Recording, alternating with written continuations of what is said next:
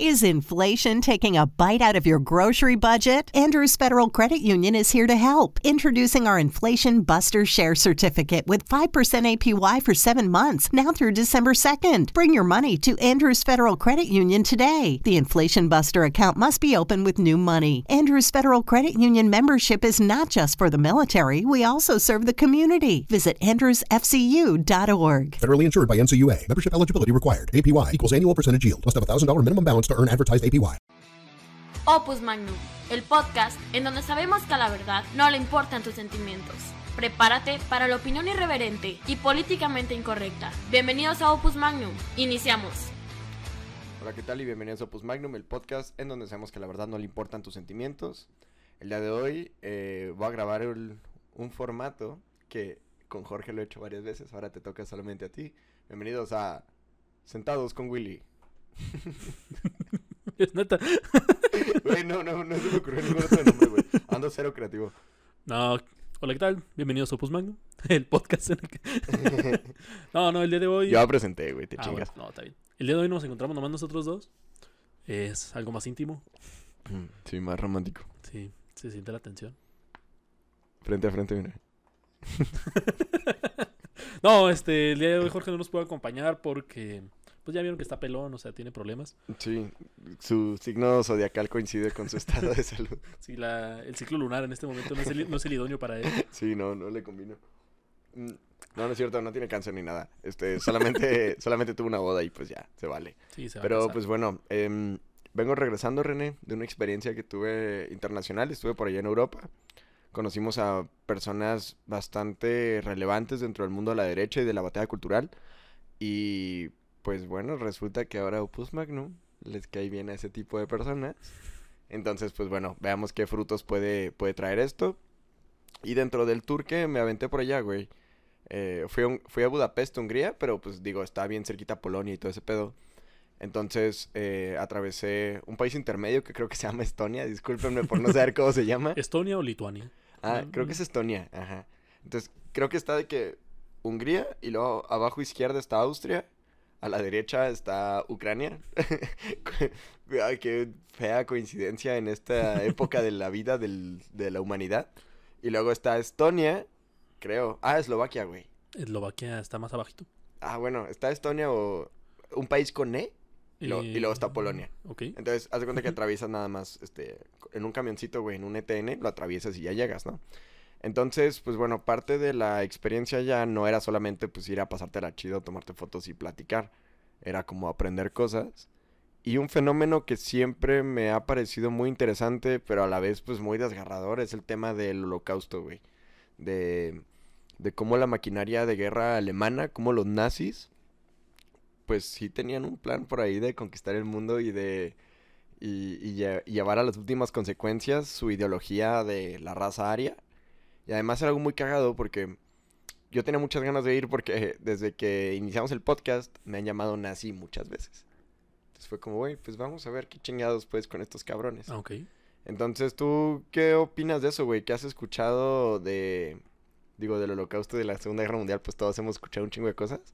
Pero por ahí hay como opiniones encontradas, güey. ¿Qué, qué nos puedes platicar de eso? Ah, mira, es un tema bien interesante. Este, no me llamo experto en el holocausto ni nada.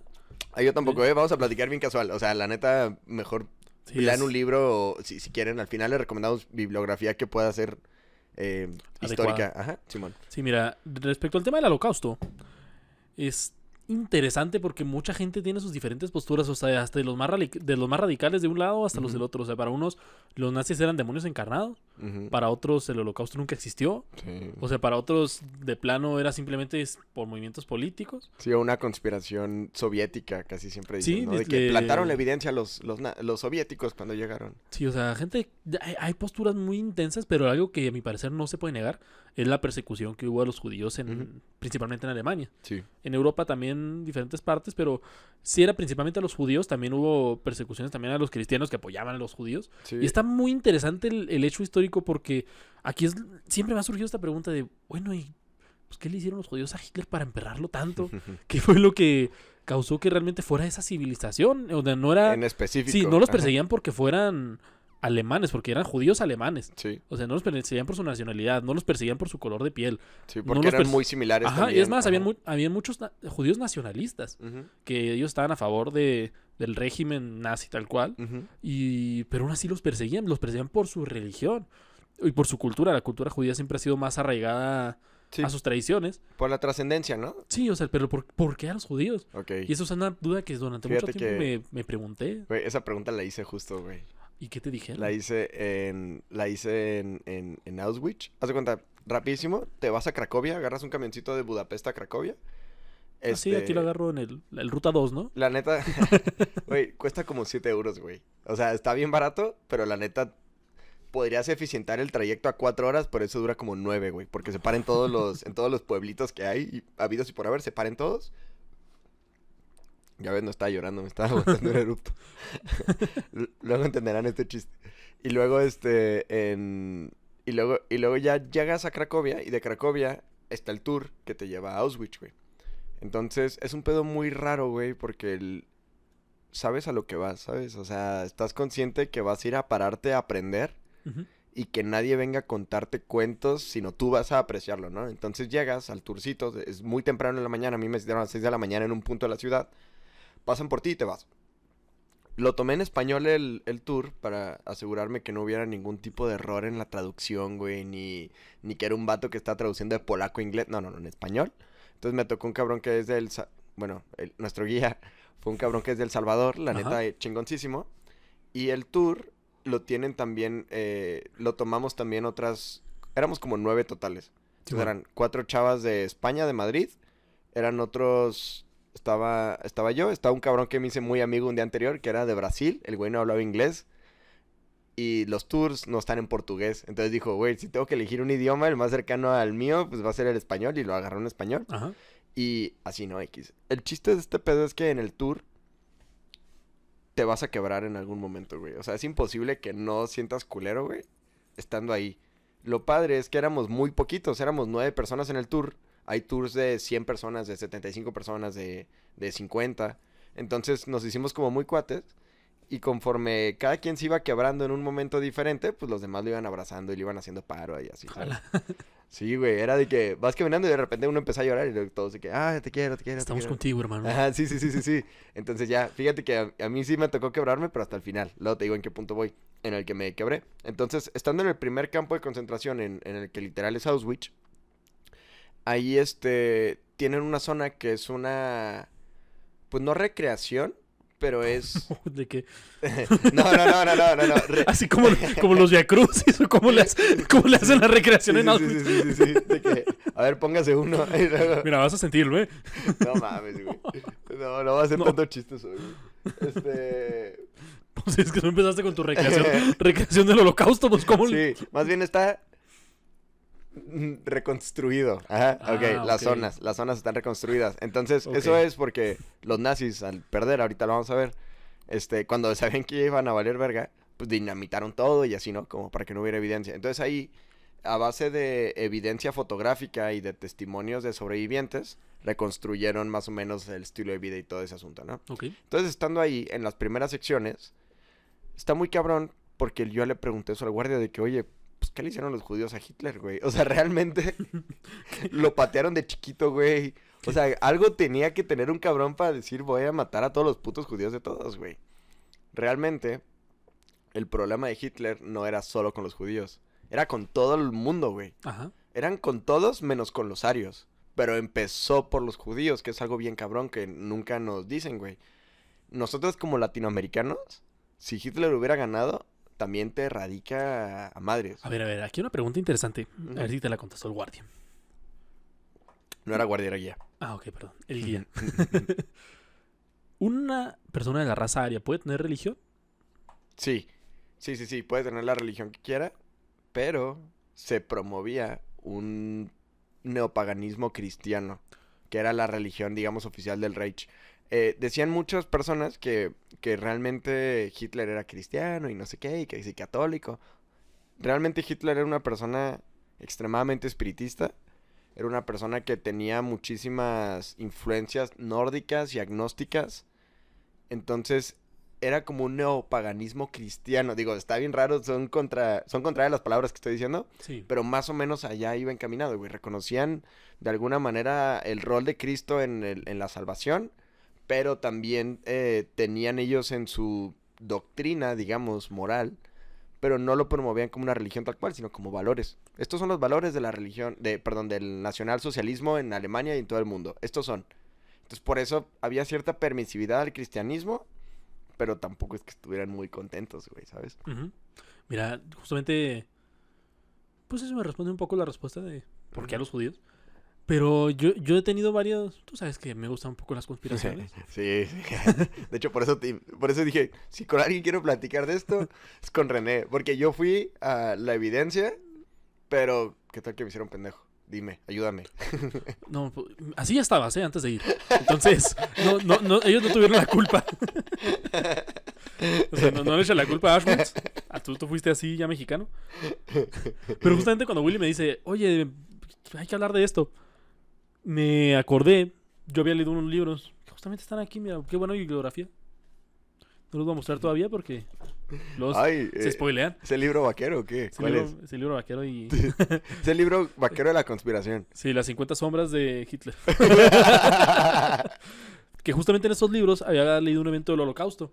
Y que habla, y de hecho el título estaba bien interesante, porque el título se llama Hitler y la fundación del Estado de Israel. Y tú dices, ah, caray, O sea, ya desde el principio Sí, o sea, dice- Hitler sabía de que vamos a fundarles un estado. no. Ok. O sea, es que es es interesante. Este mendigo vato es como muy amarillista, pero a- a tener- no, no da una postura muy ya exacta en dinos cómo se llama, hombre. ¿Cómo se llama? ¿Quién es? Así como lo mencioné en el libro de, digo, en el podcast, podcast. pasado de los espiritistas. Y también de las Torres Gemelas, ¿no? Ay, en el de las Torres Gemelas, me estoy basando en estos libros conspiranoicos que se llaman El Anticristo. Este es el Anticristo 3, el Anticristo 2, el Anticristo 4 y el Anticristo 5. El 1 no lo tengo porque lo tiene mi ex. Ah, bueno, pinche madre. Entonces, estos libros son escritos por un tal Robin de Ruider. Aquí véanlos. Tarán. Y son bien conspiranoicos, pero de a madres. O sea, todo lo que les comenté en el, en el podcast de las Torres Gemelas, el 80% lo saqué de aquí y otro Ok. 20%. Pero de- es necesario apagar tu cerebro y, o sea, para entender eso, o sí hace lo posible por estar en basados en realidad. Es que él, él- todo lo que menciona lo basa en fuentes, o sea, Ah, es, es el ok, típico de, no lo digo yo, eh, lo dicen estos tipos allá sí, sí. en... O sea, logra como hacer una, una telaraña de fuentes que Ajá. dicen lo que es conveniente para su conspiración y encuentra la fuente para decir de no- que yo no soy, ¿eh? Miren, yo no les voy a decir que esta persona es muy sabia o que es súper genial, pero solamente te diré que varios de sus libros están baneados en varios países. Sí, bueno, es- bueno eso, eso ya es ventaja, güey. Sí, ¿sabes? dices, Ajá, de que ¿por, ya- por qué los banearon? Ujú. O sea, ya cuando te censuran en varios países por algo que escribes en siglo, en siglo XX, siglo XXI, pues ya dices, ah, Bueno, para contrastar tu fuente, yo traigo acá unos eh, escritos que estuve tomando estando en, en este allá durante el tour, es lo que te platican. ajá. No me quiero basar 100% en eso porque sabemos que, pues bueno, luego los guías de turismo se, se, se toman ciertas licencias. Sí. Es como, como cuando estás en un retiro espiritual y a huevo te quiere hacer llorar el coordinador, güey. Entonces ya te empieza a decir un chingo de cosas que a lo mejor ya ni son de la iglesia o así, Sí, ¿sabes? como cuando estás en Guanajuato y te llega un niño y te dice, dame 10 pesos y te cuento la leyenda del callejón del beso. Y- Ah, sí, sí, sí, ajá, y, y te, te inventar algo, güey. Entonces, tengo esos escritos, pero también la fundación que es quien eh, restauró y está organizando esto, se llama Auschwitz.org. Y la, la idea de la fundación es que algo así nunca vuelva a ocurrir. Entonces, bueno, con- concientizar. Sí, concientizar. Entonces, por ejemplo, eh, una cosa bien diferente de, de la experiencia de Auschwitz a la experiencia que tuve en el Museo del Terror, se llama, está en Budapest. Algo bien interesante de esa zona del mundo es que les partió su madre los nazis y luego los, los liberaron los comunistas, güey. Entonces, tienen muy poco tiempo realmente como naciones soberanas y como ciudadanía independiente. Entonces, Qué curioso que hayas usado liberal y comunista en la misma frase. sí, güey. Nunca ocurre, la neta, fue irónico. Entonces, em, la diferencia de esto es que en Budapest hay un museo del cual, mira, yo iba con una amiga, con Kiara Barquesia, a quien le mando un saludo. Entonces le digo, Kiara, pues no hay que comprar la traducción, o sea, de que pues yo te, yo te puedo hacer la interpretación en- de inglés a español en tiempo real, Porque ella no tenía mucho tiempo para todo el tour. Entonces le digo, si, no, si compramos la traducción, tenemos que ir con todo el grupito, no hay mucha chanza, Mejor yo eh, pues, te voy diciendo que, ah, Simón, güey, pues estoy un estúpido porque el- la traducción era húngaro-español, güey. O sea, o sea, yo no sé nada de húngaro, güey. Entonces el museo está en húngaro, güey. Y yo dije, ah, Kiara, discúlpame, Kiara, y que, no pasa nada, po. No pasa nada, imbécil. Sí, no, no, es chilena. que no sé cómo dirán imbécil en chileno. Pero, pero bueno, estando en ese museo, este. Ahí sí no se pueden fotos en lo absoluto, güey. En el del terror. En el del terror. Y yo, de que, güey, ¿por qué? O sea, de que, según yo, la misión de un museo es como expandir la, conocimiento. Es como, güey, es que este museo no es para los turistas. Este museo es para nosotros. Para que jamás se nos olvide que los nazis nos hicieron esto y nos partieron la madre así. Y que los comunistas nos hicieron esto y nos partieron la madre así. Entonces, güeyes les partieron la madre las dos ideologías. Y ahorita son un pueblo súper cristiano, conservador y eh, en contra de la ideología de género y del marxismo cultural. Entonces, ¿qué chingados le vas a ir a decir a los húngaros? No, es que tus, tus ideas tus ideas son muy similares a los nazis. Güey, claro que no, güey. Los nazis hacían esto, güey. ¿Sabes? O sea, de que yo sé perfectamente que esto no es ser nazi. Y, y, oye, no, es que no puedes hacer redistribución de la riqueza general entre la población porque eso es ser comunista. A ver, espérame, cabrón. Esto es ser comunista, güey, ¿sabes?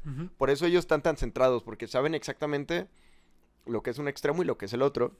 Y centrado no en el punto de centro político, sino de normatividad. Ajá. Entonces, en ese museo no se pueden tomar fotos. En Auschwitz te dicen, te vamos a decir cuándo puedes tomar fotos y por favor, toma fotos, güey.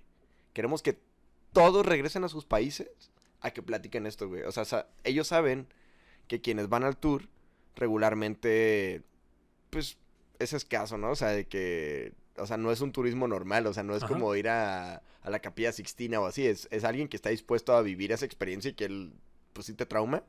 Entonces, por eso dicen, sí se puede tomar fotos, güey. Hay zonas en las que no. Pero ¿Cómo ¿Cuál? eh, donde fue la... ah, Está el, el- el reclusorio número 11, Ujú. que es donde mm, aplicaban ellos como los juicios de dentro del mi- mismo campo de concentración. Ahí es donde fue martirizado San Maximiliano Kolbe. Ajá. En esas cámaras no se puede, porque era donde pues hubo muchísimo sufrimiento, muchísima muerte, hubo todo. Hay un santuario ahí, no le pude tomar foto porque no se podía tomar foto ahí. Pero porque eran los originales. O sea, eran los reales donde estuvieron Ajá. ahí está. Y por respeto, les parece a ellos una falta de respeto increíble que la gente vaya a turistear ahí a tomarse fotos y selfies y todo. Entonces dicen, mira, hay gente que lo hace de manera respetuosa, pero hay gente que lo hace pasándose de lanza. No nos vamos a arriesgar a que la gente se esté pasando de lanza, entonces aquí no hay foto. Pero que San Maximiliano Kolbe fue, eh, lo condenaron a morir de hambre. Al sobrevivir, lo fusilan. Donde está la- la fusil- el fusilamiento afuera, sí te dejan tomar fotos. Mm. Está un poquito inconsistente, así como de, pues aquí también murió mucha gente, bro. Pues sí, pero pues tú vas y sigues reglas, güey, ¿sabes? Sí.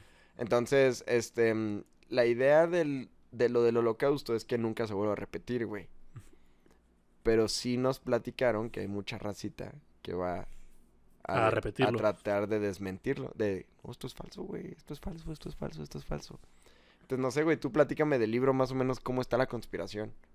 Is inflation taking a bite out of your grocery budget? Andrews Federal Credit Union is here to help. Introducing our Inflation Buster Share Certificate with 5% APY for seven months, now through December 2nd. Bring your money to Andrews Federal Credit Union today. The Inflation Buster account must be open with new money. Andrews Federal Credit Union membership is not just for the military, we also serve the community. Visit andrewsfcu.org.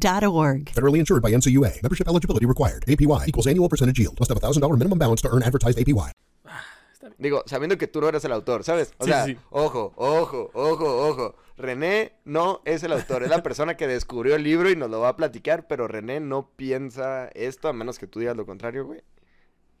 Ahorita me digas, me estás preocupando, güey. Interpreta mi silencio. Muy no, bien. no, no. Es que lo que me llama mucho la atención de este libro es que no niega el holocausto. No niega que haya pasado. No son negacionistas, entonces. No, no, no. Qué bueno. Pero dice que no es el fin, ni es el, el medio final.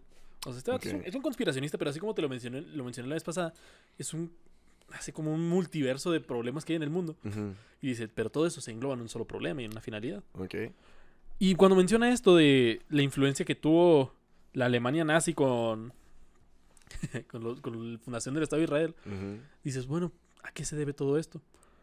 Y es de un tema que realmente no hemos hablado porque a mi parecer es una jalada, pero mm, no es tan jalada. Vamos a hablarlo. Ah, De parte de mucho, que es el sionismo. ah, ok, el sionismo que es la corriente... Sionismo es diferente a ser semita. Ajá. Ajá. El, semi- el, el antisemitismo es estar totalmente en contra de los judíos en general como cultura, sociedad y religión. Ajá. Y el semitismo es estar El en... sionismo. El sionismo es estar en... Con, eh, antisionismo es estar en contra de sus guías políticas y económicas, ¿no? Ajá. Sí, el sionismo se podría decir como la élite de poder de los judíos. Ajá, Así, ok, ok, eh, En pocas palabras, Ajá. porque engloba más. Pero no vamos a meternos en bronca. O sea, vamos a partir de que existía a nivel mundial una influencia fuerte para que se fundara un estado meramente judío que sea el Estado de Israel. Sí, siempre. Desde que fue su promesa, ellos sabían que tenían que Que impulsarlo tenían que hacia allá. lle- Ajá. llegar al punto y ellos decían, tenemos que fundarlo y esta va a ser uno de los medios. Un día se va a lograr. Y realmente este libro habla, no te menciona el holocausto tal cual, pero te lo menciona antes de la Segunda Guerra Mundial y del holocausto. ok. Que ya estaba esta influencia de, oigan, tenemos que... O sea, ya está el rumorcito de que Sí. los judíos un día van a hacer algo para hacer su estado. Ajá, ya se, se estaba hablando, porque decían que un fruto de la Segunda Guerra Mundial tenía que ser la fundación del Estado de Israel. Que curiosamente nadie lo relaciona, pero en épocas coincide, o sea, cuando se empezó a fundar Israel y en la en territorio Sí. palestino, Lo, lo fundaron en el 48. Ajá. Y, y es el único estado que se ha fundado en un solo día, güey. En 24 horas se creó el Estado de Israel y, y se, y se logró. Y sí fue como un... O sea, una consolación al cagadero que les armaron los nazis. Ajá, sí, de hecho fue de, no, no se preocupen, le vamos a, le vamos a dar un estado por, Sí. que es en, Ups. así, Le- lamento el inconveniente que causó esto. Les vamos a dar un estado. sí, toma, no pasa nada, per- perdón, pero está, aquí vamos a ponerlo desde antes de todo esto, Ajá. de hecho incluso desde antes de que Hitler entrara al poder, Ok. porque según este libro, el nuevo orden mundial o las grandes potencias económicas que estaban entre ellas el sionismo, Ajá. tenían un- una finalidad que ellos para ellos era la fundación del Estado de Israel y que tenían que hacerlo con gente judía de todo el mundo Sí. porque tenían que converger en un solo punto. Que fue lo que terminó pasando, güey. O sea, cuando le fundan el Estado de Israel fue como, ok, pues no hay nadie que lo pueble, güey, ¿sabes? O sea, no hay locales. Entonces invitan a todos los judíos de todo el mundo a, ustedes son ciudadanos de acá, quien se quiera venir, véngase. Entonces, mira, ahí coincide poquito. Fíjate, en Alemania hubo un evento que se llamó la decisión judía. Ah, esto, cabrón. esto fue en 1812, en el que aceptaron de que los judíos tenían los mismos derechos que cualquier otro ciudadano alemán. Pero en 1812, o sea, estamos Ay, qué hablando progresista. de cientos, casi 140 años antes de la Segunda Guerra Mundial. Y durante todos esos años, la gente estuvo participando, o sea, crearon su vida. Y los judíos, eran una religión más de las que existían ahí en Alemania. O sea, había cristianos, había judíos, todavía no había muchos musulmanes, pero sí había, por toda la guerra de los 800 años que hubo, pues tan muy cerca Alemania que es que en toda la parte de España. Sí, la influencia europea, ¿no? Ajá. En general, pues todos se vieron eh, permeados con el, con el islamismo. Pues digo, 800 años no son gratis, güey, ¿sabes? Sí, no. Con 800 años puedes, no sé, leerte tres libros o no sé. Entonces lo que sucedió es que ya los judíos, la población judía, o sea, no los sionistas, ellos tenían un, un interés nacionalista muy fuerte. O sea, ellos se sentían orgullosos de ser alemanes. Ok. Incluso se comenta que había judíos que estaban orgullosos del régimen nazi también. O sea, Eh, eso, judíos, que apoy- uh, judíos que apoyaron a Hitler y Es que apoyaron... fue la ventana de Overton ahí, güey. Entonces sí puede ser que alguien los apoyara siendo judío sin saber que la culminación iba a ser que maten a todos los judíos, güey. O sea, porque no presentaron el plan desde el principio de... ¿Qué onda? Somos nazis y venimos a... Hola, soy Hitler y maté 20 judíos esta semana. Ajá, pero Pues, por no. ejemplo, esta decisión judía desde 1812, eh, hubo varios años en los que los mismos judíos sentían una fuerte un nacionalismo tan fuerte que sentían esta repulsión hacia el sionismo y hacia aquella élite superior de los judíos a nivel mundial. Entonces lo que empezaron a hacer era hacer políticas económicas para generar su migración hacia el territorio palestino. Ok, o sea, lo iban a lograr de una manera u otra. O sea, a través de inversiones o comprar el terreno, el territorio, etcétera. Ajá, porque antes, durante y después de la Segunda Guerra Mundial hubo esta, este rechazo de gran parte de los judíos hacia el sionismo. Ok. O sea, hacia esta. Oye, ¿por qué tengo que unirme a ellos solo por ser judío? Es Y- como el de ¿por qué tengo que ser feminista si soy mujer? Ok, entonces la población lo rechazaba, pero los sionistas eran quienes realmente seguían estando en el poder. o no tanto? Mm, es que aquí no estamos hablando de un poder estatista, estamos hablando de un poder real. Ah, O sea, económico y Un poder de económico, político, este, cultural, de esa influencia política y esa influencia que creaba el sionismo, que Ok, mucho- ok, ok. lo digo demasiado, pero no es como que realmente sea partidario que exista, pero es una teoría muy viable. Mm, sí, ajá, o sea, como que no se puedes mentir. O sea, Ajá. O sea, los que están en contra de eso nunca pueden salir a decir por qué está mal. Solo dicen de que, ¿cómo crees en esas cosas? Y luego, sí, sí creo, ¿cómo ves? Ay, pues qué tonto. Sí, o sea, pero no porque digas, ah, es que es sionista o es tal, porque realmente los sionistas estaban felices de la persecución judía que hubo en Alemania, porque decían, ah, lo están persiguiendo, entonces ya va, va a tener una razón más para emigrar a Palestina. Sí, sí, de alguna manera u otra esto está ocurriendo. O sea, no es como que lo hubieran planeado, pero se colgaron de lo que estaba ocurriendo. Ok. Entonces, lo que antes de todo esto, ya tenían esa intención de, bueno, es que hay que hacer que vayan más judíos hacia el Estado de Israel. Hay que empezar a motivar, a impulsar a que la gente quiera asistir. Y se creó lo que fue un acuerdo que se llama Ha'abara, No que se escribe así. Oye, me pudiste haber dicho el nombre que quisieras y te hubiera dicho, ah, sí suena que es judío. Es un significado hebreo para transferencia. Ok, entonces hizo el acuerdo de la transferencia. El acuerdo de la transferencia. la- Ok. La, cuarta transferencia. Uy. Y este acuerdo sirvió como un estímulo de dar grandes exportaciones a los estados o grandes sumas de dinero en empresas que pertenecían a las grandes familias judías o los grandes empresarios. Como sea, incentivos económicos. sí, ya sean los Rockefeller, los Rothschild, o sea, todos los que... Sí, las 12 familias. Sí, todo, que eso lo hablamos después. Otro momento. Otra conspiración. Otra conspiración diferente. Pero estas, estas familias que pusieron empresas en Europa, principalmente en Alemania, y causaron esa, esos estímulos de, te doy esto, pero tienes que darle estímulos fiscales o estímulos económicos A todos vaya. los judíos Ajá. para que migren a Palestina. Y desde entonces, entre 1933 y 1939, o sea, antes Sí, y poquito después- antes, ajá. y poquito después de la Segunda Guerra Mundial, No, pero se acabó en el 45, ¿no? Digo, sí, sí, tienes razón. Poquito, Sí. poquito antes de la Segunda Guerra Sí, Mundial, empezó en el 39, de hecho, con la invasión a Polonia. se dice que se facturaron, o de todo el dinero que llegó, más de 105 millones de, no me acuerdo qué monedas, creo que eran los marcos. Sí, el marco, era el marco alemán. Ajá. ajá, solamente en, en ese pequeño periodo de puras exportaciones, o sea, puros estímulos que las familias estaban metiendo ahí. Ok, entonces sí, sí fue una oportunidad para todos. Sí fue como, ah, qué chingón, güey. Pues jalo, ¿no? O sea, hay que hacerlo. Y de hecho, aquellas personas que sí consideraban la posibilidad de emigrar, depositaban todo su dinero en una cuenta y llegaban para allá y se les daba todo su dinero más los estímulos. Ok, entonces era como una, una estafa piramidal, pero que sí funcionaba. O sea, de que metes todo tu varo aquí y cuando llegues acá, va a ser eso más tu rendimiento. Y tú de que, bueno, eh, y lo hacías. Y sí jalaba, güey. Sí, o sea, le, le depositaban y al final cuando ya estaban allá, es como los típicos anuncios que salen de repente en internet de esposas estonias quieren que vengas a vivir con ellas. Chicas locales en tu área.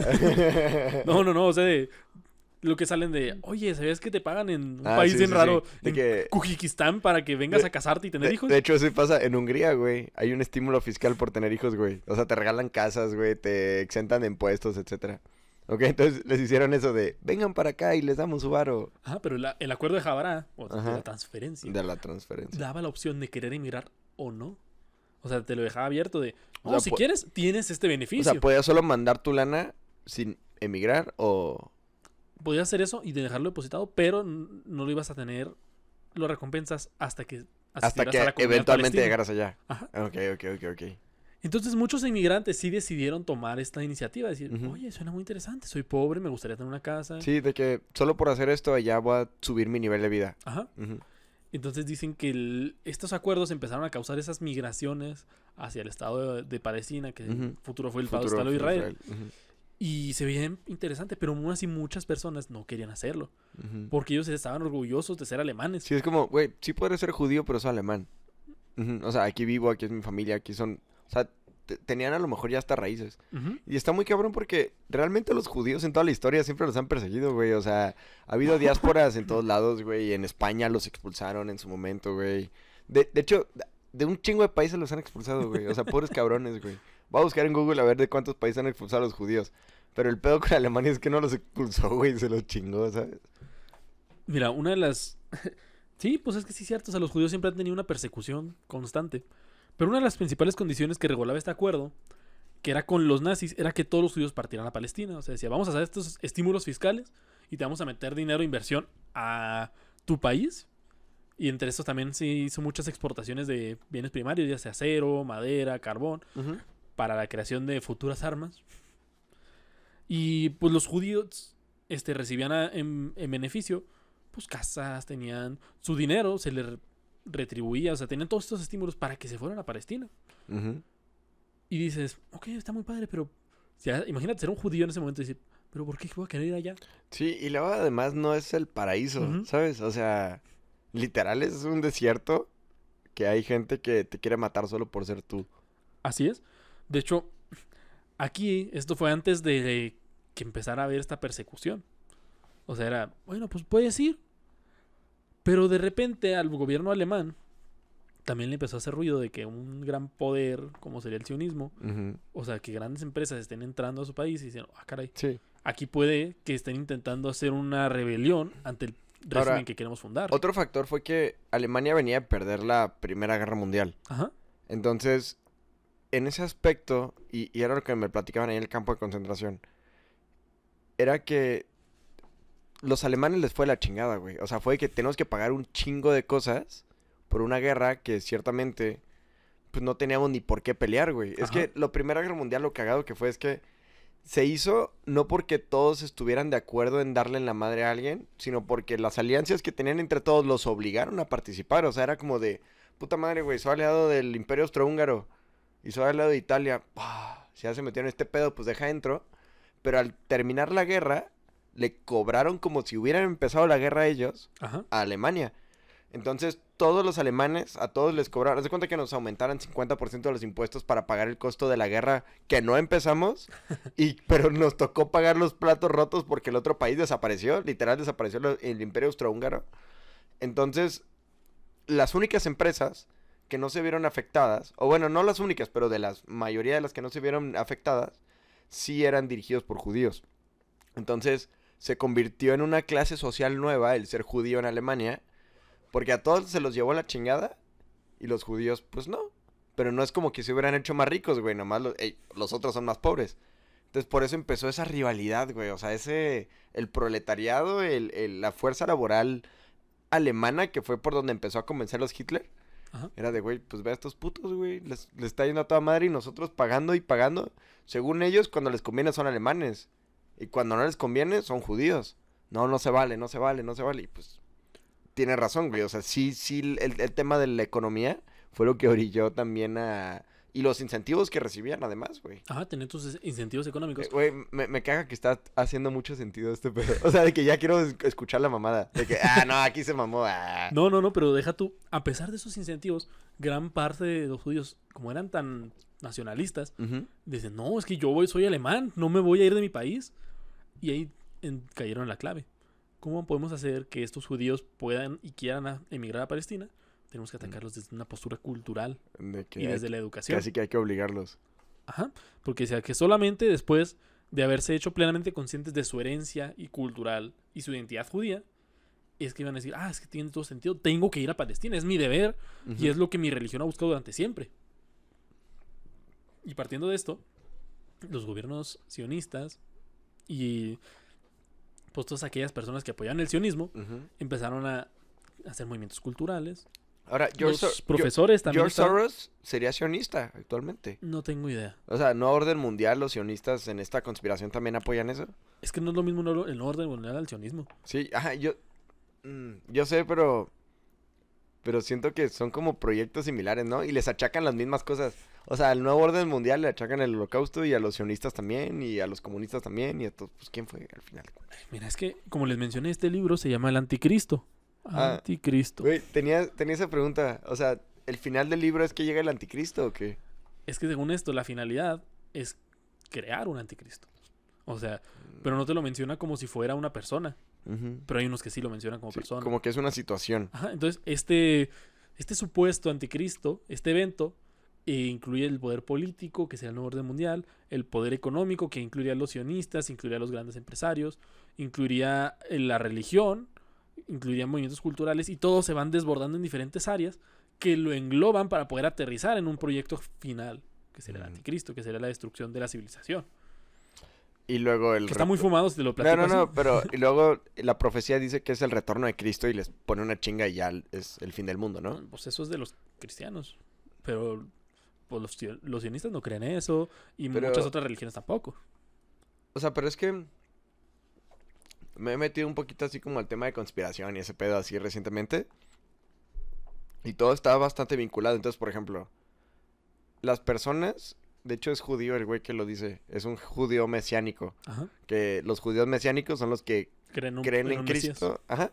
Creen que Cristo fue el Mesías, pero siguen siendo judíos. O sea, no son cristianos cristianos, son judíos que dicen, ah, Jesús sí fue el Mesías, pero sigo siendo judío. Y va a venir una segunda vez y todo, ¿no? Entonces, hacen un cálculo matemático muy raro, que la neta no sabría explicarlo. Pero que dicen que para el Señor, en la Biblia, está escrito que una generación dura de 70 a 80 años. Y dicen que no pasará de esta generación para la llegada del Mesías, la segunda venida de Cristo. Le dan justificación bíblica, la neta ni me acuerdo qué cita bíblica es, etcétera, ¿no? El pedo es que toman como referencia 1948 como el inicio de la generación y dicen que no pasará de esa generación para cuando sea el apocalipsis y el fin del mundo, güey. Entonces, 1948, pues ya no, ya, Ya, está, ya- nos vamos a morir, güey. En- Ya nos habremos muerto. No, yo creo que en seis años, ¿no? Sería más o A ver, menos. vamos a ver, 1948 más 88. Ah, 2036. 2030, Agenda Ahora, 2030. Ajá, ahora, ¡Pam, ahora, ahora, ahora. La Agenda 2030 también lo vinculan con ese pedo. Yo estoy en contra de la Agenda 2030 no porque vaya a acelerar el fin del mundo, sino porque es una mamada. Pero estos güeyes, y es como... 2030 no se llama así por accidente, güey. Se llama así porque es cuando el anticristo va a ser revelado, se supone, güey. Sí, sa- sa- sacan muchas teorías, pero por ejemplo, Güey, pero estaría chido creer en eso, güey. O sea, te la has de pasar bien padre todos los días, güey. Así de que, hey, hey. ya eso". mero viene. Sí, sí, sí, güey. Sí, como los, en las series que sacan a los típicos conspiranoicos y luego al final se dan cuenta de que sí tenían razón y lo...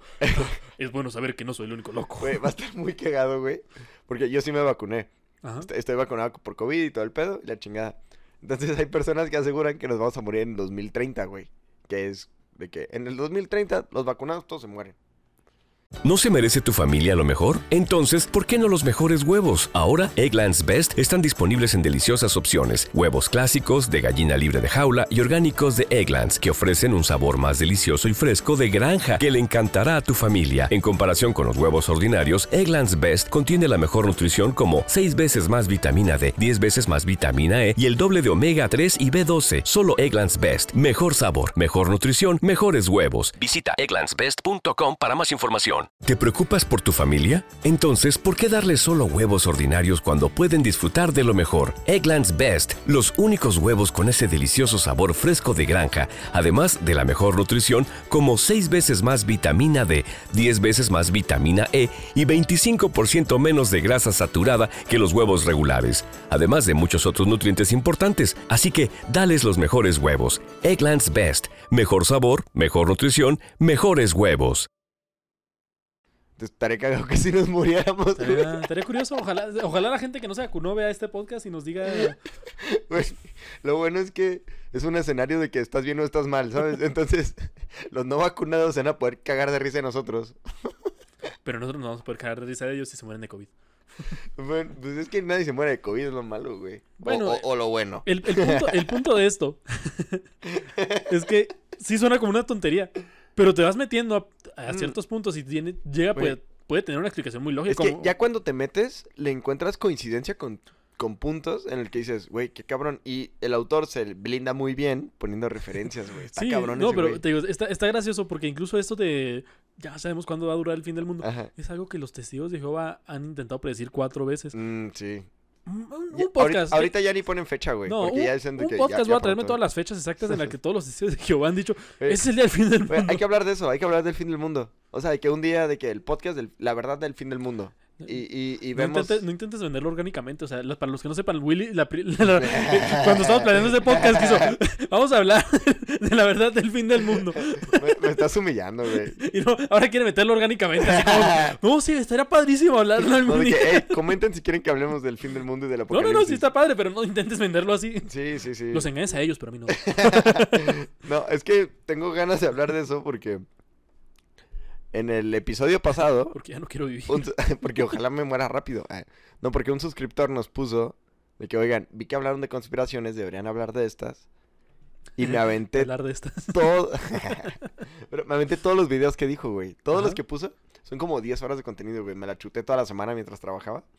Está cabrón. Deja busco cómo se llama ese güey para mandarle un, un shout out. Porque sí, la neta se mamó, güey. Un, un cállate.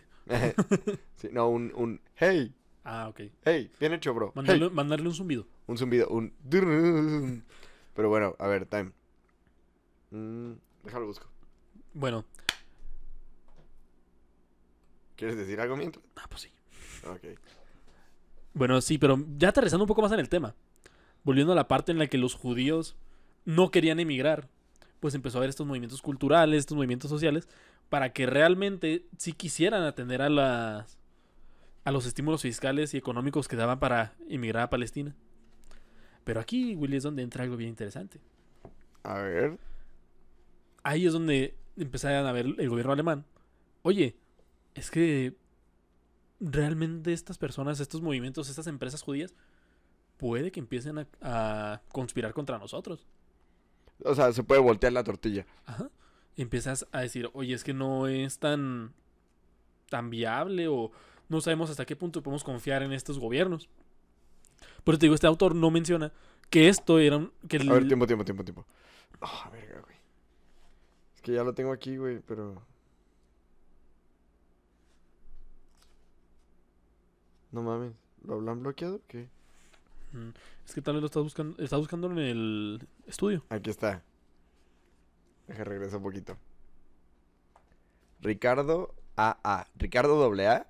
Haz cuenta que nos puso un comentario que dice: Chicos, ya veo que este episodio sacaron varios temas de conspiración. Me gusta. Ah, entre comillas, conspiración, ¿eh? Ajá. Me gustaría recomendarles que hablen de aquellas cosas que en la actualidad tienen algunos sectores de la Iglesia Católica en recelo con la jerarquía. Güey, me chuté todos los temas que dijo. Puso nueve puntos. Uno, la renuncia obligada del Papa Benedicto XVI. Dos, el establecimiento del antipapa Jorge Bergoglio. Tres, las apariciones de la Virgen de Fátima. Cuatro, un cisma que una parte fiel de la iglesia con su papa contrapone con la otra iglesia y su antipapa. Cinco, retorno de Cristo. De acuerdo a la generación de la higuera. Esa, es que esa era la palabra, la generación de la, higuera.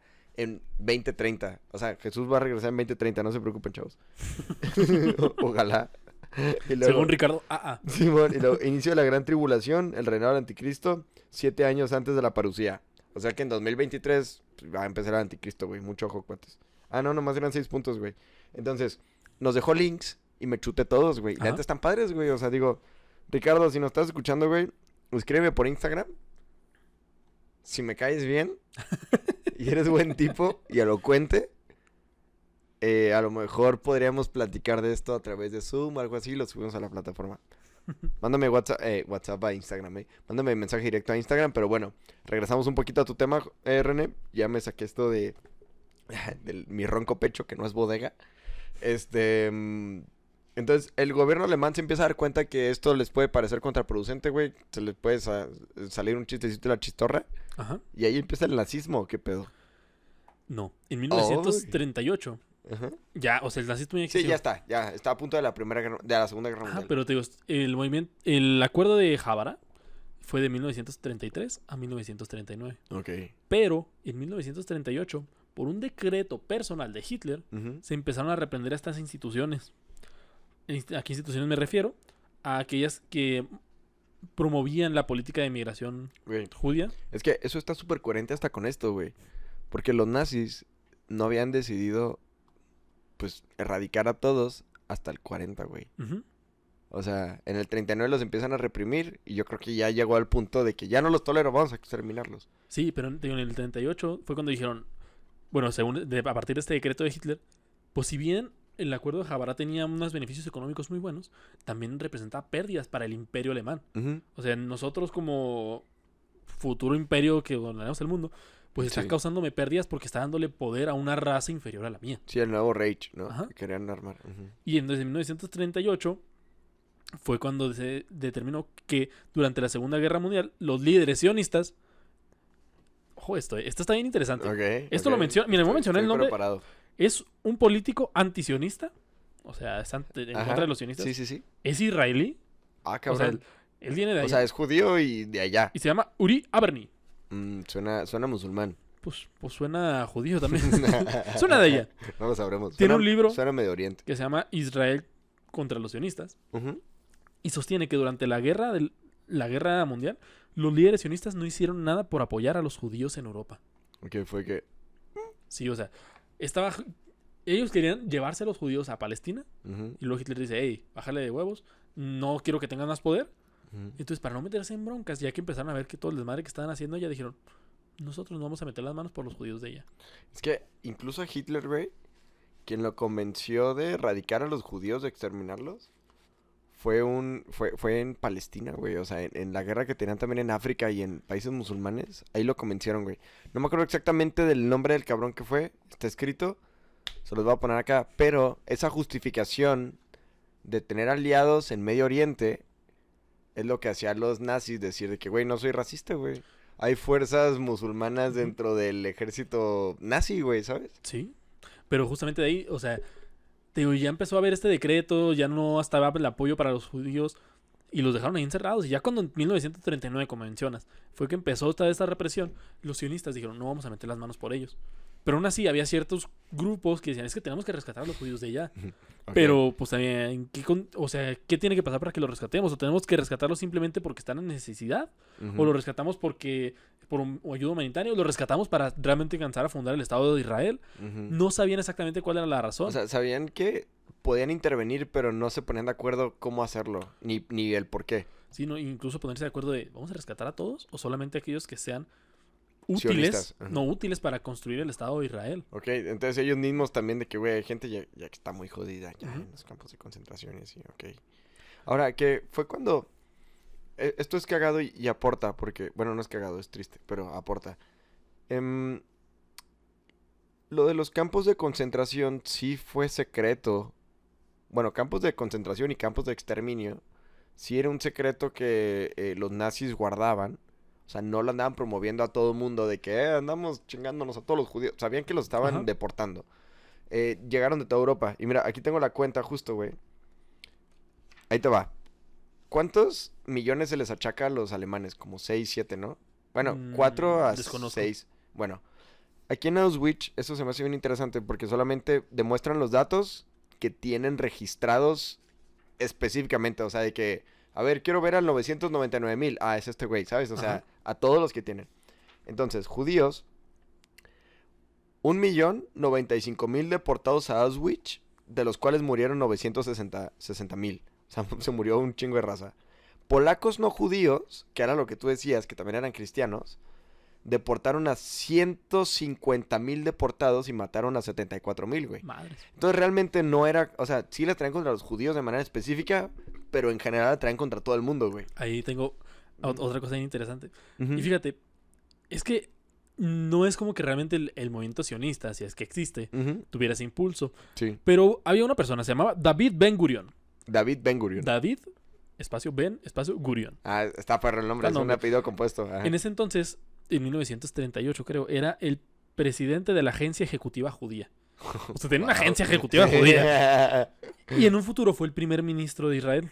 ok, él fue el que quedó como primer ministro la, la primera vez. No sé si la primera, pero fue en un futuro. Aquí nomás menciona que fue en un Sí. futuro primer, ministro. Ok, Él o sea, dijo. no era un pendejo entonces. Sí, dijo en una declaración, en un mensaje de la agencia judía, di- declaró, o sea, ya cuando estaban teniendo estos pedos de si vamos a salvar a quién a quién, él declaró, si pudiera estar seguro de que sería posible salvar la vida de todos los niños judíos en Alemania, transportándolos a Inglaterra, pero que yo tenga la certeza de que solo la mitad de ellos podría salvarse para ser transportados a Palestina, yo preferiría que se salvaran así.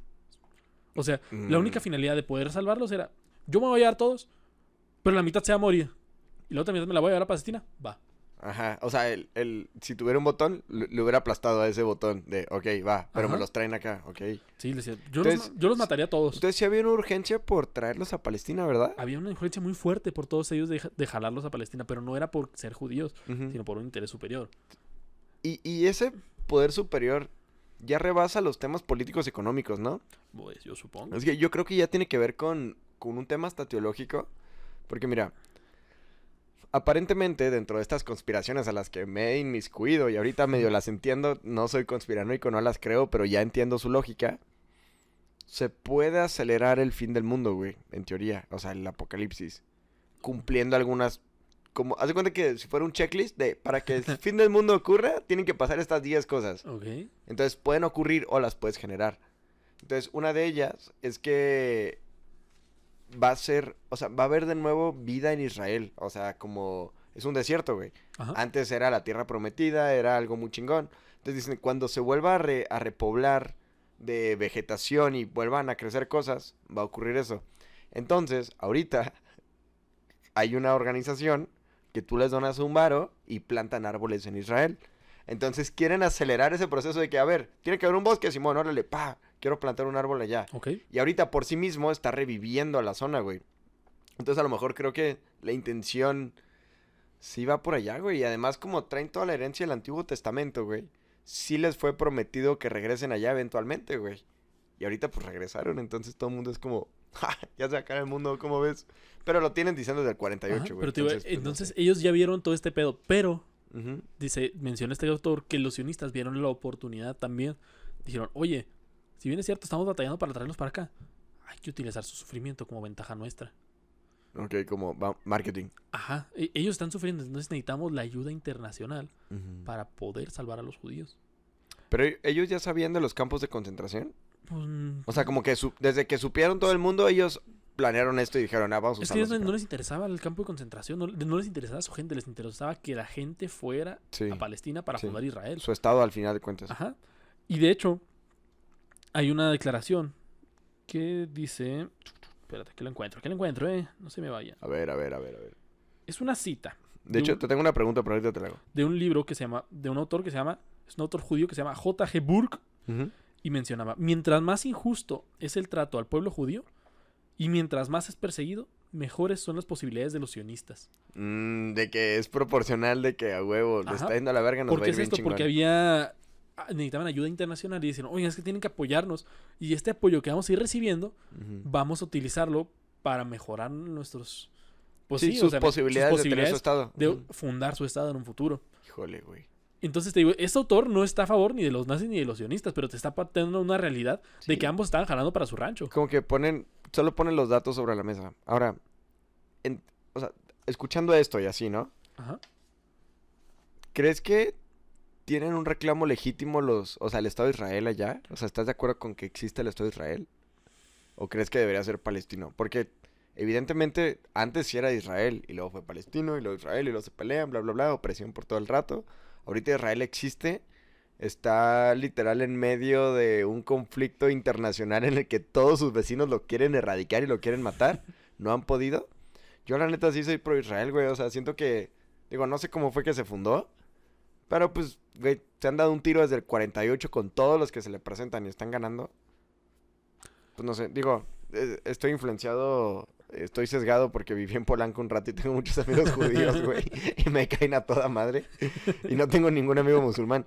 Pero pues sí, güey, o sea, se me hace que es legítimo. ¿Tú qué piensas? Ah, Es que, mira, si me pusiera a escoger, yo no escogería ninguno de los dos lados. Ujú. Porque, o sea, la gente no tiene la culpa. Ahora, pero como cristianos también nos interesa esa zona del mundo, güey. Sí. De hecho, si me pones es- a escoger, pues tal vez escogeré un poco más Israel que Palestina, pero es que ninguno, la gente no tiene la culpa. Sí. O sea, hay movimientos y hay grupos políticos o élites de poder No. que son quienes meten sus intereses en esas áreas. Y la bronca es entre ellos, pero quien la termina pagando es la gente, güey. ¿Sabes? Ajá. Entonces eso está cabrón. Y hay muchos desplazados. Pues bueno, güey, la pura franja de Gaza es un pedo. Pero sí, o sea, si a mí me preguntas, yo sí soy pro Israel. O sea, hay que. mm, o sea, si tengo que elegir un lado. Y, y además es impresionante el desarrollo tecnológico, económico y académico que han logrado. O sea, porque es un país que nació en el 48. Yo creo que es de los países más jóvenes del mundo. Pero ahorita es un chingón esos cabrones, güey. Entonces, pues bueno, algo sabían. Sí, este. No sé, realmente es muy, es muy difícil poder Sí, posicionarte así tal cual. ¿no? posicionarme sí, sí, políticamente pues, en ese supuesto. Mientras, como yo no estoy inmerso en ese tema, no tengo. Realmente, personalmente, no tengo ningún interés de ninguno de los dos lados. Pero hab- hablando de una forma muy humanista, siento que sí es un poco más humano el trato que puede prestar el Estado de Israel. A mí sí me gustaría ir a Israel, güey, a Jerusalén, a estar cabrón, ¿no? Como el... El choque cultural. Sí, güey, ajá, como el estar viviendo el cristianismo, el judaísmo y los musulmanes, o sea, una ciudad sagrada para tres culturas, que son las tres dominantes del mundo, güey. O sea, si suman las tres, es más o menos como el 80% de la población. A estar perro, güey. Y de hecho, fíjate, este, este autor termina señalando su teoría de que pasó todo esto y los sionistas terminaron beneficiados, que los mismos grupos políticos de Israel están en una deuda con el Reich de mil años que mencionaba Hitler y el tercer, el tercer Reich y con la pues con Alemania, Sí, con... porque gracias a su persecución y gracias a su- antisemitismo lograron fundar lo que es ahora el Estado de Israel. Tal No vez jugando con los hilos del poder mundial, pero lograron, lograron hacerlo a través del sufrimiento de la gente y a través de esta bronca que había entre los- las nazistas, comunistas, capitalistas. Los sionistas estaban aparte y de- moviendo los hilos decían, no, pues Sí, lo y- y- logramos. involucrados en todos lados, ¿no? Ajá. Entonces, por ejemplo, te voy a compartir otras estadísticas que, que tienen un chingo que ver con esto, porque mira, Auschwitz está en Polonia, pero no es un campo de concentración polaco, es un campo de concentración alemán, es un campo de exterminio alemán. Entonces, eso es bien importante para ellos, güey. Les caga que les digan, ah, vamos a los campos de concentración de Polonia. Ellos dicen, no, no, no, no, no, me permites, güey. Están en Polonia, pero no son polacos. Ajá. Y es porque sí, es- o sea, neta estuvo cabrón, güey. Entonces, el desglose de las deportaciones que se lograron de cada país, que era lo que mencionaba el, el autor ese, de que si los pudieras mover a todos lados. Sí. Hungría mandó... Estos son, solo son judíos estos güeyes, ¿eh? Los demás cuentan aparte, pero... Ajá. Hungría mandó por sí misma solamente 426 mil judíos. Polonia aportó la segunda cantidad más grande, 300 mil judíos. O sea, entre los dos se aventaron 70 mil, 76 mil, 726 mil judíos. Francia, 69 mil. Los Países Bajos, 60 mil. Grecia, 55 mil. Bohemia y Moravia, 46 mil. Eslovaquia, que era el país que estaba buscando hace ratito, ya me acordé, si es Eslovaquia, 27 mil. Bélgica 25 mil, Yugoslavia 10 mil, Italia 7500, Noruega ses- 690 y el resto de toda Europa en total mandó 34 mil entre todos los demás países. Entonces, Reino Unido sí sonaba como un vínculo entre salir de la Europa continental Ajá. y de ahí hacer el traslado a Medio Oriente, güey. O sea, sí, sí era una... No, no una solo- posibilidad no que se solamente decía. de- a Medio Oriente. Y se ve mucho en las películas estadounidenses. Ajá. Cómo de repente llegan barcos con inmigrantes europeos. Sí, y luego, O sea, "Oh, tenías Nueva sus dos salidas. York", Tenías sus salidas "Eh". al este a, a A Nueva- América. a Nueva York. ajá. América, sí, Nueva York lo A pintan. Boston y todo. Pues es ajá. de donde llega más cerca a, a Nueva York, a toda América y también a Medio Oriente. O sea, tenían sus dos puntos de partida. Eran los dos. Sí, porque te salías de la Europa continental para que no hubiera pedo y ya de ahí. Y, Cada mira, y aquí te voy a... O sea, ya te- terminó más o menos en general la teoría. Tiene No, más pero detalles. Ya estoy bien adentrado, güey. Ya, Pero- ya, hijo de güey. Para que veas lo fumado que está. Porque este vato dice, ok, todo esto pasó. ¿No se merece tu familia lo mejor? Entonces, ¿por qué no los mejores huevos? Ahora, Egglands Best están disponibles en deliciosas opciones. Huevos clásicos, de gallina libre de jaula y orgánicos de Egglands, que ofrecen un sabor más delicioso y fresco de granja que le encantará a tu familia. En comparación con los huevos ordinarios, Egglands Best contiene la mejor nutrición como 6 veces más vitamina D, 10 veces más vitamina E y el doble de omega 3 y B12. Solo Egglands Best. Mejor sabor, mejor nutrición, mejores huevos. Visita egglandsbest.com para más información. G3 Assistance through Virginia's community colleges is your pathway to a new future, helping those who qualify pay for school and train for the right career, right where you are, right now. You can learn more at virginiag3.com. Pero no es lo importante de la historia. o sea. Ok, Este- lo importante es otra Mira, cosa. te lo voy a decir así fuera de contexto y en algún momento cuando ya desglose bien toda la historia les, los voy a romper la cabeza. Pero ve, ah, para que veas, te voy a leer esto y olvida todo A lo ver, que hemos visto ver, y solamente escucha lo que te voy a decir. A ver, deja, déjame preparo. Y te lo, te lo voy a decir sin contexto. Y ustedes también es- escúchenlo porque está. O sea, realmente suena muy fumado. Ok, ahora, esto lo está leyendo René, ¿eh? O sea, no. Es- sí, o sea, está, está muy No, fumado. Y Él no lo escribió, no lo cree al 100%. o sea, yo entiendo por qué muchas personas después de leer esto van a desacreditar toda la historia que acabo de contar. A ver, vas. Mira, te lo voy a leer así. No te voy a decir quién es quién y te voy a decir qué onda. Sí, sí, sí. Dice: A ver, a ver. a ver. El varón Ujú. posee más poder que David y una mayor sabiduría que Salomón. El varón Rothschild es el verdadero rey de Judá. Dice, ok, está un poco fumado. Mm, o Pero- sea, ahorita ya está mamado, pero. ah, Se pone peor. Ajá. Y menciona, otra vez fuera de contexto, y va. Los Illuminati han Ya vale ayudado a impulsar y financiar tanto el sionismo como a Adolf Hitler. Ellos están en el comienzo del estado actual de Israel. Y termina con una tercera frase que dice, hoy en día la fundación está siendo establecida en Israel, lo que hará posible que el líder mundial que elegirán un día gobierne el mundo desde Israel. Sí, el anticristo. Ajá. O sea, y está muy fumado, está muy fumado. Es que ya involucró a todos, a todos los puso, o sea, unió todas las conspiraciones que han existido en la En historia, las puso en su libro, que es el Anticristo 4. No, ese es el 3. Es el 3. Pero está cabrón, güey. O sea, digo, a mí me suena mamada, pero quienes están involucrados en el mundo de las conspiraciones es como, ah, claro, A, huevo. tiene sentido. Oye, ¿y cómo encontraste estos libros o qué pedo, güey? Es, pues un día iba caminando en una librería y me, los, y me encontré el uno y dije, ah, mira, pues es que están ya hasta llamativas las portadas, guacha. O sea, hay Oye. un- es la niña del aro, no sé qué es. Pero lo encontré y dije, ah, mira, se ve interesante. Y lo leí y dije, esto es una fumada. ¿Y el uno, o sea, son cronológicos o son cosas que voy investigando nuevas? Son nuevas y cronología. No, no es una cronología, pero te va juntando varias conspiraciones y al final llega a la finalidad. O sea, el uno no es el que tiene más tiempo de conspiración, solo es lo que él sabía hasta ese momento. Y luego el 2 investigó más cosas y lo Mira, actualizó. Es que te va hablando de diferentes temas, diferentes puntos y los va uniendo. Dicen, es que no fue solo porque sí. Mm. No pasaron las cosas solo porque sí, hay una razón detrás. Ok. Y el 3, el que leí todo esto, a mi parecer es el más fumado. Pero el 2 es donde saqué todo lo de las Torres Gemelas. O sea, ahí es donde te dice, oye, las Torres Gemelas tienen una finalidad. Sí. Y atienden a un... Sí, fue medio mamada. Sí, o sea, atienden a una cosa más fuerte y luego ya te van metiendo así varias cositas. Y a mi parecer está muy fumado. Pero las fuentes o muchas cosas que dice tienen relevancia histórica y puede que tenga razón. Pero también Ajá, es sea, muy difícil que creer. No está mal, mal, mal, mal. O sea, porque está fundamentado hasta cierto punto. Pero es. Es fácil encontrar o presentar en este caso evidencia que. que digamos respalda el punto que de todas maneras querías expresar, ¿sabes? Ajá. O sea, o sea, lo que está haciendo puede que sea eso de que, ok, yo creo que esto pasó así. Voy a buscar quien piensa igual para ponerlo como evidencia. En lugar de hacer una investigación así como real para ver qué chingado está pasando.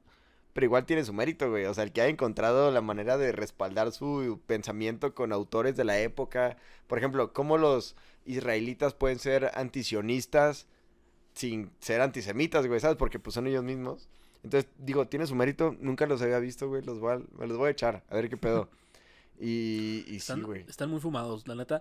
Te digo, o sea, así como leí los puntos aparte, desde el primer libro te va diciendo por qué tiene sentido. Ok.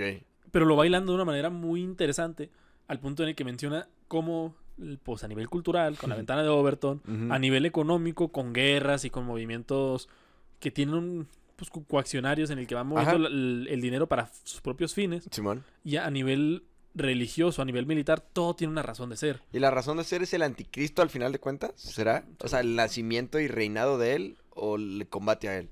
Pues es que no lo termina de... O sea, el vato está- o es sea, el pedo, ¿no? Que no sabes. no sabe, él ni siquiera sabe, pero ¿Qué güey de qué lado estás? No, yo nomás presento evidencia. yo solamente suelto las, las balas a ver quién le Yo pega. nomás tuiteo. En lugar de tuitear, el güey escribe libros. Sí, o sea, pero está muy fumado. O sea, Wow. y llega al punto en el que, o sea, él no está señalando ni ningún punto moral o si es bueno o si es malo. Ujú. Para, es como que aún queda bien con todos.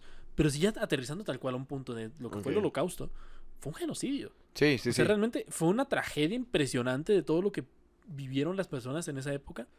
Y una comunidad judía se entiende por qué algunos tienen el resentimiento de lo que sucedió.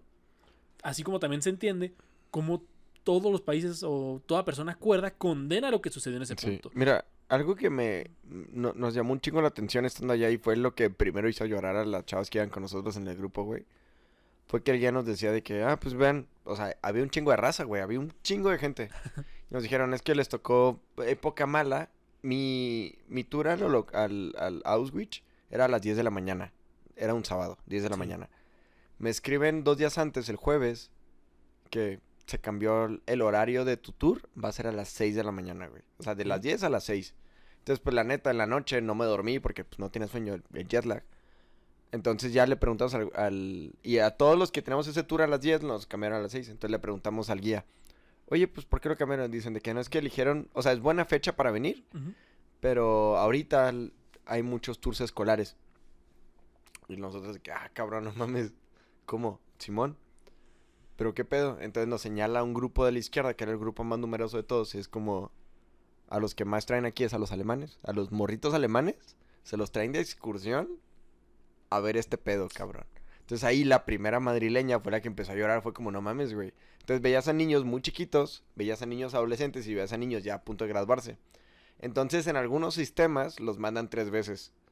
Y, y les dan la el, el contenido de acuerdo a su edad, ¿sabes? O sea, al niño tampoco van y le enseñan dónde sacrificaban gente o así, pero le explican que pues aquí los convencieron que los humanos no eran humanos todos. Ajá. Ya más grandecitos ya les explican otras cosas y ya al final pues ya sin censura. Entonces sí va de acuerdo a su desarrollo, pero son los que más van, güey. Son a los que más llevan a los alemanes de que ve, fíjate nomás pendejo, cómo estuvo. Y eso al mismo tiempo hace que haya grupos anti eso, de que, güey, es lo mismo, el mismo fenómeno que pasó en la Segunda Guerra Mundial, güey. Había gente que ya estaba harta que le recordaran la Primera Guerra Mundial Ajá. se levantan, hacen un grupo político, ganan, y Segunda Guerra Mundial, güey. Y ahorita está ocurriendo ese tipo de ejemplos en Alemania, güey. O sea, hay gente que dicen, ya, güey, a la chingada, cabrón. O sea, ya no me estés diciendo de esto, güey. No es mi culpa. Y están levantándose. Entonces, en lugar de conciliar, están volviendo a hacer los mismos errores de Mi- antes. Mira, y está bien interesante porque recuerdo, y aquí reconozco mi error, pero ya profundizando más, yo mencioné que la guerra de Ucrania no iba a durar más de un mes. O Sí. ya, y sigue manteniéndose. Sí, van 90 y tanto. Creo que ya van 100 días. O sea, ya va mucho tiempo. Pero ya viendo bien y metiéndote más en este tipo de conspiraciones y teorías, dices, oye, es que tal vez no está tan fumada la postura que tienen los rusos, de que dicen, es que nosotros queremos acabar con el nazismo de ahí. Y también está curioso cómo a nivel internacional se está teniendo este apoyo en, en Ucrania. O sea, se está vendiendo tanto al presidente ucraniano que hasta quieren darle un premio Nobel. O, Sí, sí, sí. o sea, te está, están... Al Zelensky. Sí, o sea, que a mi parecer, desde un punto de vista moral, ninguno de los dos está bien. O sea, los dos Sí. tienen sus defectos, tanto postura rusa como postura ucraniana. Que la guerra siempre es un Ahora, desmadre, que no se me cae- desea. Me cae mejor Zelensky porque nos parecía a mí. Ese güey es comediante y es un güey cagado que de repente fue presidente. Pero Putin, por ejemplo, en Hungría, no es tan, tan en contra de Putin. Putin. O sea, entienden la soberanía y la Ajá. libertad que tiene Rusia de defender su frontera de los el resto del mundo. Y cómo el resto del mundo quiere sí acercarse a Rusia. Entonces entienden los dos puntos y dicen, güey,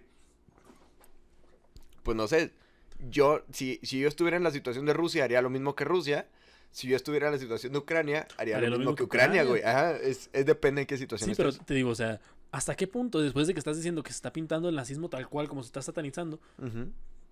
Pero también por el por qué Rusia dice que están promoviendo el nazismo en Ucrania? Sí. O sea, ¿por qué? ¿Y por Sí qué si no se escucha esa postura? O sea, se dice, no, no, no, tú Mira, no.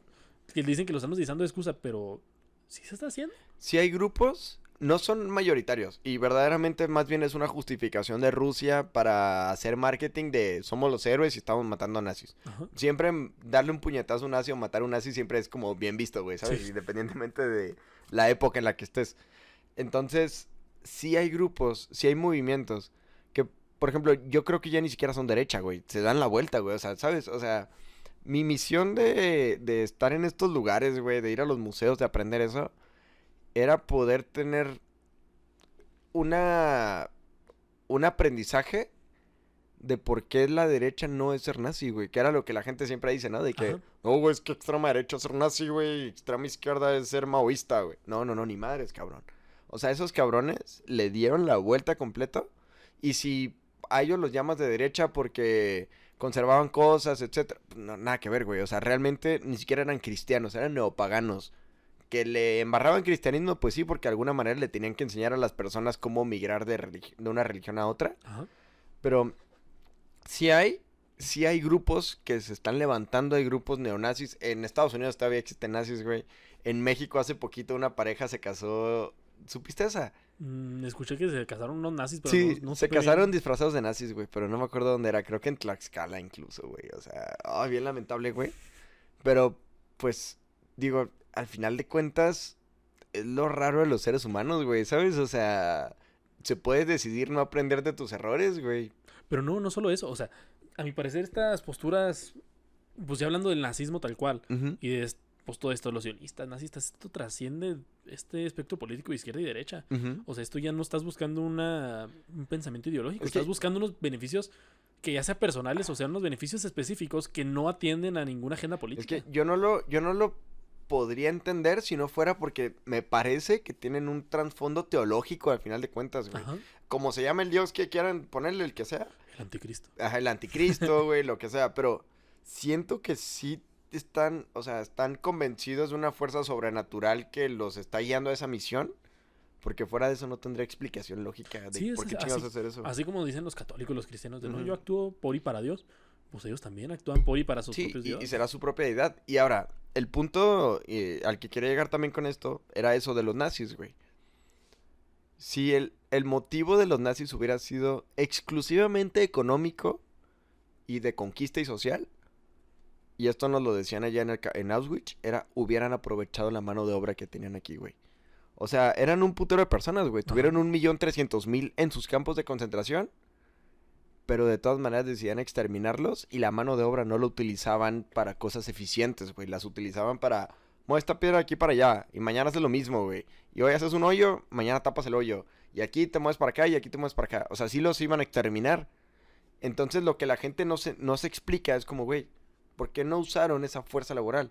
Se estima que tenían más o menos, o sea, el pueblo judío en esa época en, en estos campos de concentración era similar a las épocas faraónicas en Egipcio, en, en Egipto, perdón, en donde construyeron pirámides, hicieron todo el pedo. Estaban en la misma situación, pero no las aprovecharon para nada, güey.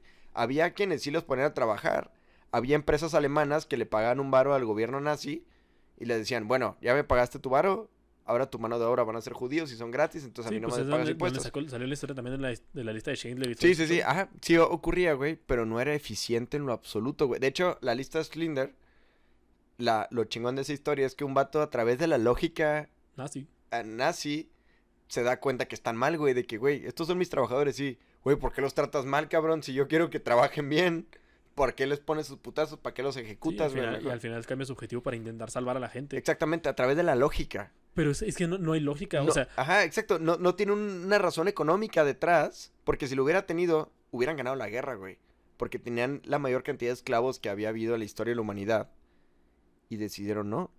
pues es que está- eh, te digo, es muy interesante. Maquiavelo mencionaba que todas las personas se mueven por motivos.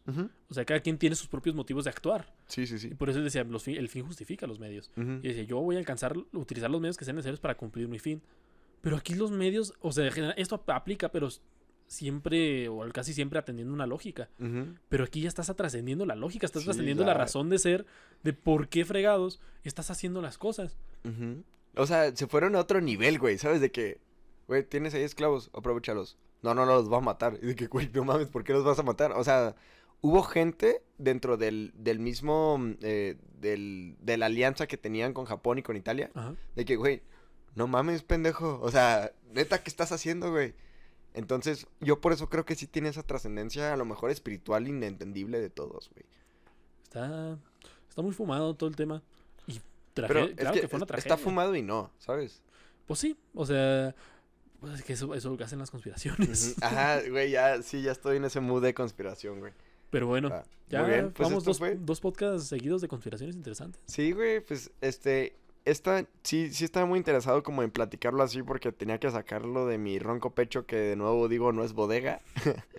este, es otro pedo, güey. Si por algún motivo, razón y circunstancia alguna vez están en esa parte de Europa, es imperdible ir ahí, güey. O sea, es un pedo que te va a romper, está culero. Estás en un lugar en el que murieron un chingo de personas, estás en los memoriales y te das cuenta que tan bajo puede caer el ser humano.